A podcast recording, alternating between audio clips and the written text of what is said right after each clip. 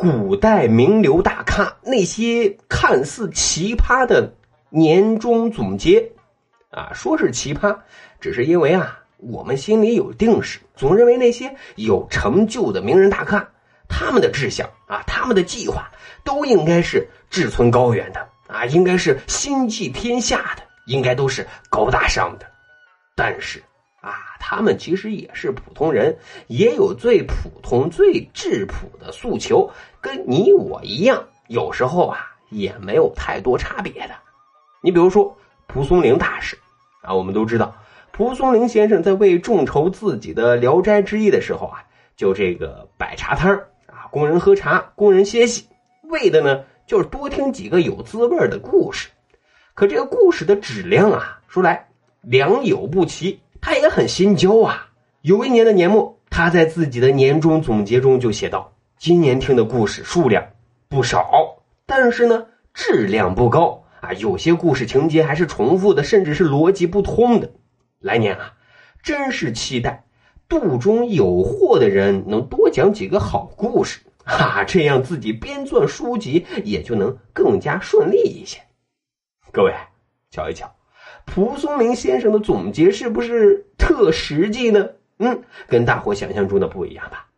咱再说说书圣王羲之大师的年终总结，啊，成名之后的王羲之，因为名气太大了，来家里求字的人那叫一个络绎不绝，啊，大师就认为这已经严重影响了自己的工作和生活啊，因为这些人说是来求字的，但其实有的呢是抢，有的是磨，有的是逼，有的是诱啊。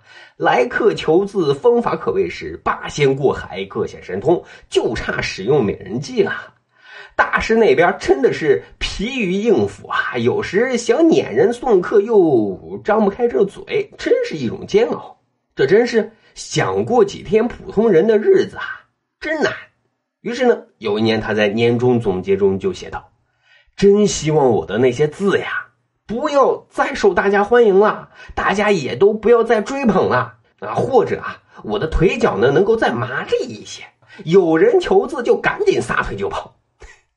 各位啊，这句话啊的意思啊有点耳熟，马云爸爸也说过啊，我一生中最后悔的事就是创建了阿里巴巴。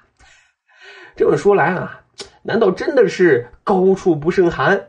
啊，不过咱这些普通老百姓啊，也想做一些让自己后悔后悔的事啊。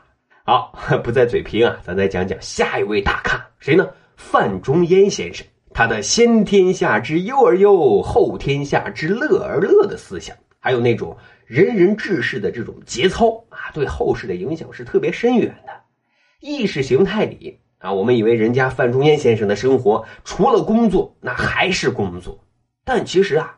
人家范仲淹先生还是一名资深的驴友，啊，范仲淹先生工作之外，特喜欢游历祖国的大好河山，去游山玩水，啊，因为范仲淹先生的名气也很大，又是文学家啊，政治家、军事家，特别呢关心老百姓的疾苦，也深受老百姓的爱戴，所以呢，他旅游期间啊，不管是到了哪，当地的老百姓呢，都愿意把他请到家里。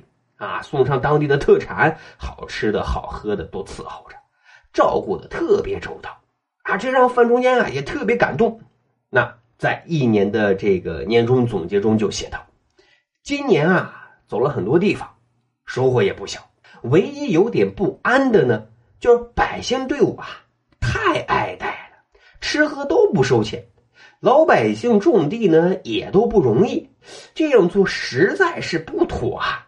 但是盛情难却啊，真是叫人为难。有人说啊，范仲淹这样子写啊，太嘚瑟。但其实啊，啊，大汉倒觉得这是发自范仲淹先生内心真实的爱民的心声啊，爱民的声音。好，再说说欧阳修的年终总结。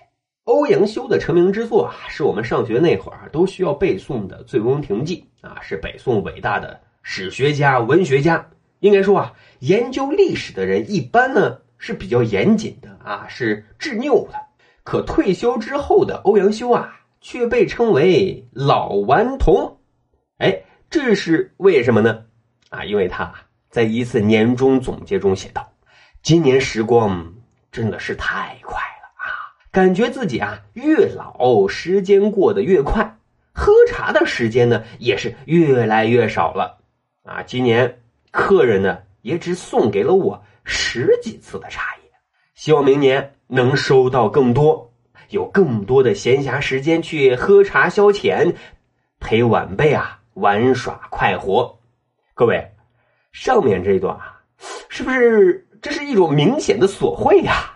就是啊，这看似不正经的总结啊，我们要是通过当时的时代背景，就能够知道，这呀是无奈啊，打发时间啊。因为当时王安石实施新政啊，欧阳修是有不同意见的，但是又无能为力。随后呢，自己逐渐的隐退辞职回家。